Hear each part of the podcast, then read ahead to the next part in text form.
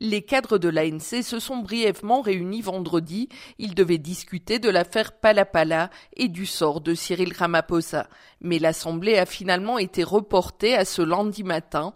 Le chef de l'État et son parti gagnent du temps officiellement afin de leur permettre de mieux étudier ce rapport sans doute aussi les portes de sortie.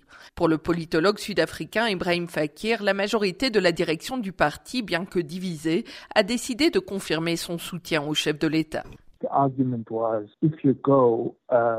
L'argument est que s'il s'en va, cela va compromettre la stabilité du pays et les réformes qui ont été mises en place au sein des institutions publiques. Ce sont les éléments qui lui ont été présentés.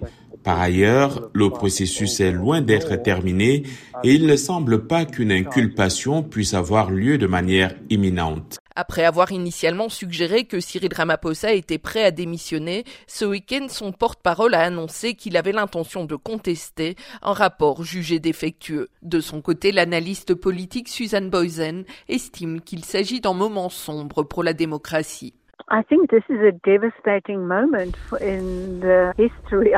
Je pense que c'est un moment dévastateur dans l'histoire de la démocratie sud-africaine.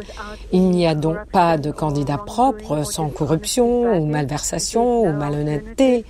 Il n'y a pas d'alternative et une autre mauvaise chose, les partis politiques d'opposition sont désorganisés et souvent peu crédibles en Afrique du Sud. Cela sape l'idée d'une démocratie multipartite. Le scandale intervient à un moment critique pour l'ANC. Du 16 au 20 décembre, le parti au pouvoir doit désigner son prochain leader. Sauf rebondissement, Cyril Ramaphosa devrait rester le favori dans cette élection interne.